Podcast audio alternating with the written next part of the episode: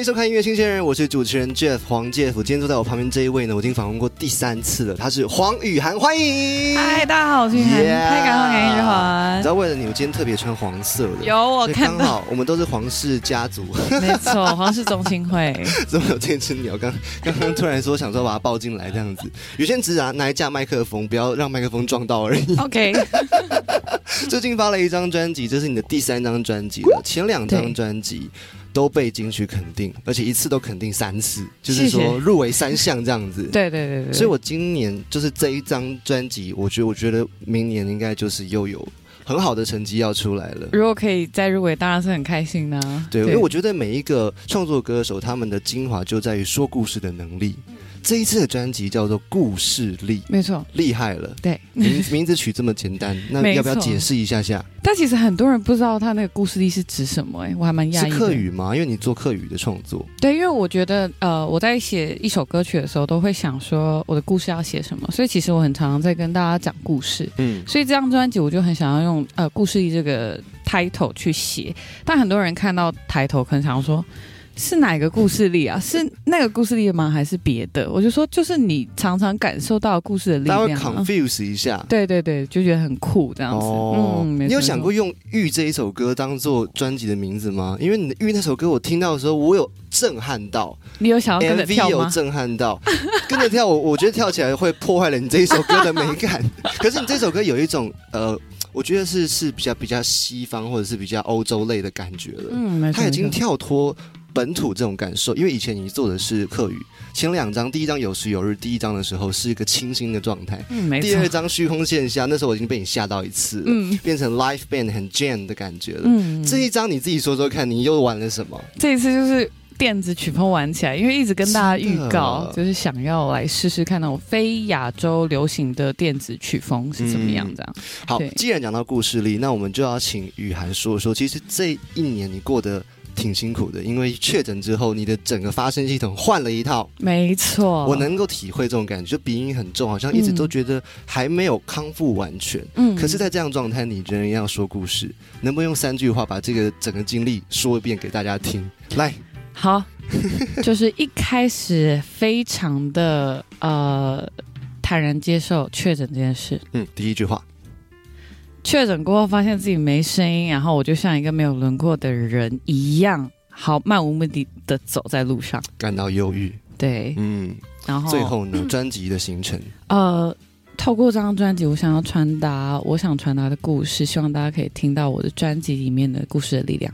太好了！这张专辑的选歌对我而言，我那时候在听的时候，我会感觉到说太缤纷了，嗯，缤纷到我不知道你的规则是什么，有没有规则，还是没有规则？没有规则，对，就是没有规则，有够任性的耶！肯定的啊，因为是我的作品，有没天有？哪，，对，是然后因为每三张，哎，每一张都想要做一个不一样的，让大家会可能 shock 到的一个专辑，所以嗯你在听这张专辑的时候，你有没有想说，哎，这张又是谁？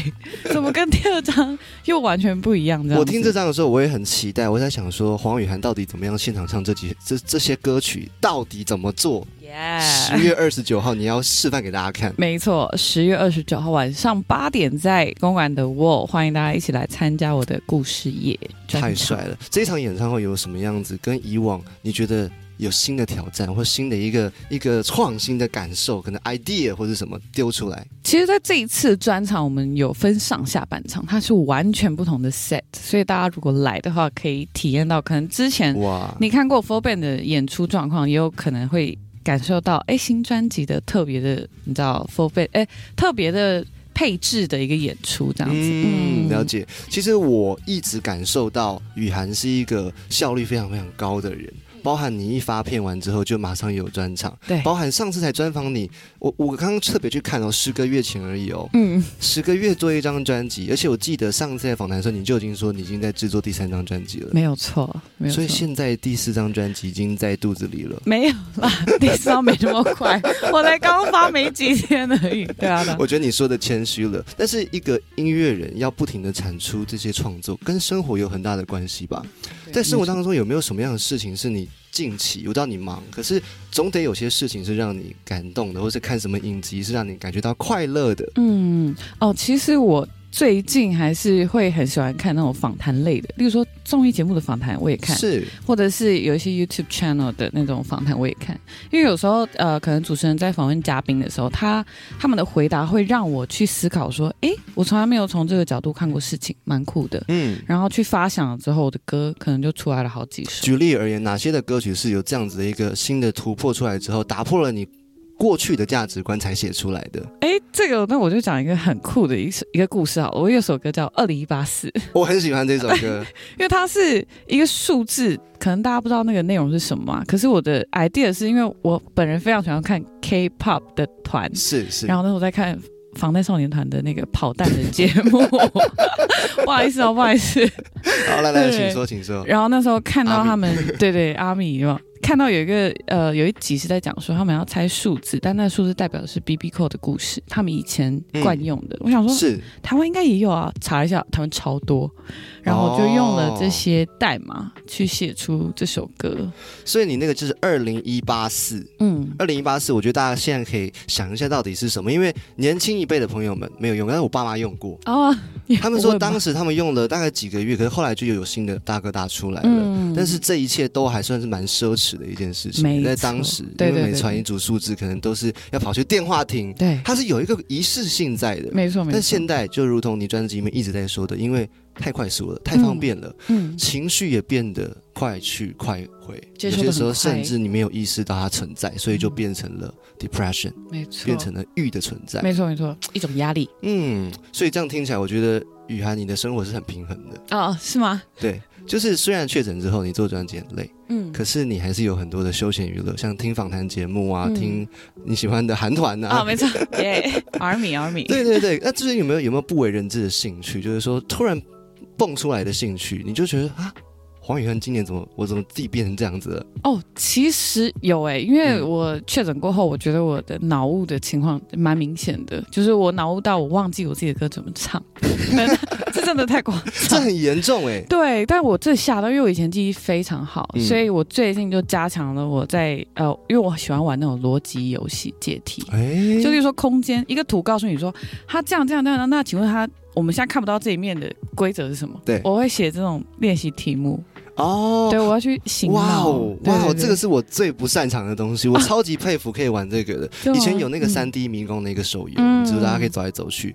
我每次卡在同一个地方卡了个一整天，然后我朋友拿过来就就就这样一转，哎，过了 过了，怎么做得到？你们真的很强哎因！为我觉得逻辑这件事情，它是跟，嗯例如说我们说话能力也是有相关的，所以有时候我这样练一练的时候，记忆力回来之外，我觉得连我的口谈也变得比较顺，蛮特别的。是哦嗯，但是我觉得，虽然你说你觉得声音不是像你以前那么想象的那么能控制的，但这张专辑里面的东西，我并不觉得有被打折到。哎，哦其实花了非常大的力气在调整，怎么调整？就其实找老师吗？吃药吗？也吃药有，但是我嗯是自己调整的，因为我很清楚知道我的发生的位置跟我的一开始的优势是什么。可是讲因为细一点，以前是在以前是大概在鼻腔的位置会特别多，对对，然后但是因为确诊过鼻音太重了，嗯所以我现在注重在我的唇齿音，所以连收音麦也是会放比较下面一点点。哦，对，我会想要收我的唇齿音多一点，鼻音少一点，因为它没办法避免了。对，它现在变我的音色这样。所以就把它容纳成自己的一部分了。然后你刚刚有讲一个悲剧，是说你当时在确诊当下是没有清冠可以吃的，没错，你怎么走过的？因为我是有，我有西嗯药加中药一起吃。啊？你那时候有西药 对我视讯看诊完之后，然后我问他可不可以吃中药，他说可以可以一起吃。吃完之后，我好像第四天差不多就就走回状态了，但鼻音也是确实有啦。我的天啊，那你真的很 lucky 耶！因为我是第三天才跟朋友拿到一包清管，一包而已。然后我就吃了一包，然后就拉了肚子一整辛苦你了天这样。，所以大家一定要赶快来支持故事里这张专辑多难行程，拜托。真的快来！对啊，对啊。上次你来的时候，我们是在嗯试新的录音室。对这一次来，其实我已经变成一个独立的自媒体了。嗯我觉得这三年当中，你有很多的新的作品出来，然后嗯对我而言也是一个很大的转折。每见到你一次，嗯，我就觉得我被鼓励到了，啊，怎么说？因为这个效率的感觉是我很欣赏。嗯但是在音乐路上，难免有时候会低潮。你不希望自己成为什么样的状态？我不希望自己成为一个我会很自卑，然后自贬到我不想动。就没有动力继续了。哦我很怕自己呈现一个这样的状态，所以其实这好像常态吧？对，所以当我呈现这样的状态的时候，我会让自己去放松或放空，或是做一些逻辑游戏，就是让自己暂时逃离你现在在工作的状态，这样子。对对对，上一次感觉到这个状态是因为什么？就是在录专辑的时候，嗯，就是在录专辑，因为那时候哪一天是最严重的？哦，没有，我大概两个月都是呈现 有点久。天哪！真的，那个时候真的蛮太久了吧？可是制作人不是一起，你不是合作很多次了？对，但是因为我们的合作方式很酷，就是嗯因为我是配唱制作，我自己配唱自己，对对所以其实我们是分开工作的，等于是你是演员，你也是导演的感觉，你要把自己导到一个好的情绪里面。没错。可是如果你的状态不允许你这么做，你就会变得很很精神分裂。我会内心自己在那边打架，可是因为呃，录音师跟我一起工作嘛，嗯对对我不能拖到别人的工作时间，所以让自己振作，啊压力好大。对，但就是在这个状态当中找到一个平衡，我觉得蛮好的。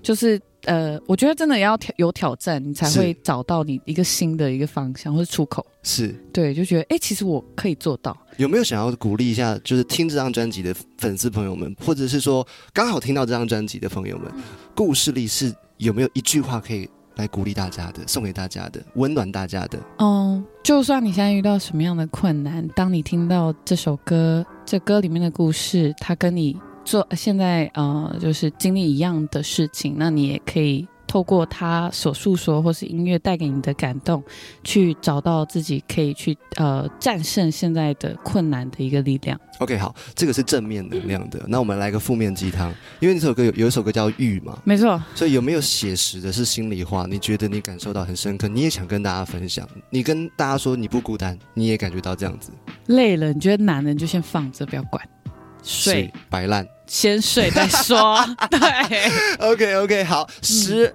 月二十九号的晚上，黄宇涵要在乐沃办专场。没错。然后这个专场会分上下半场，有没错 f 本，有不一样的你。然后我也很期待到底怎么唱这张专辑，耶到时候我们当天去看喽。OK，好，最后呢，你要来演唱一首歌，就叫做《故事里》。没错，这首歌曲呢，你用什么样的方式呈现？里面啊讲什么？这一次用 for 哎、不是不用 for 本，这次用不插电的版本，因为大家听到是脑电子，雾吗？对，卡住，好可怕。对对对，所以是不插接下来会电版本。嗯会带来一个比较特别不插电的故事里带给大家。好，没问题，我们来听听看黄雨涵的演出。那大家也去支持他的专辑，加油哦！雨涵。